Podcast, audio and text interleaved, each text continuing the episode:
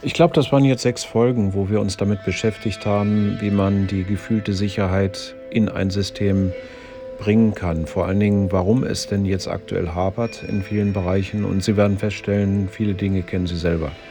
Egal welches Unternehmen Sie sind, ob das Nokia sind, was wir als Beispiel gebracht haben, Wells Fargo, Volkswagen, überall passiert es. Und es ist nur menschlich, dass die Egos, vor allen Dingen unsere eigenen Egos, häufig der Verhinderer an äh, Veränderungen an guten Ideen sind.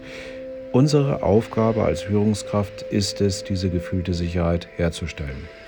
Denn um das Thema noch mal ein kleines bisschen zusammenzufassen, der Erfolg am Arbeitsplatz bedeutet heute, dass man in der Lage ist, Risiken einzugehen, Gespräche zu führen, die am Ende zu Innovationen führen.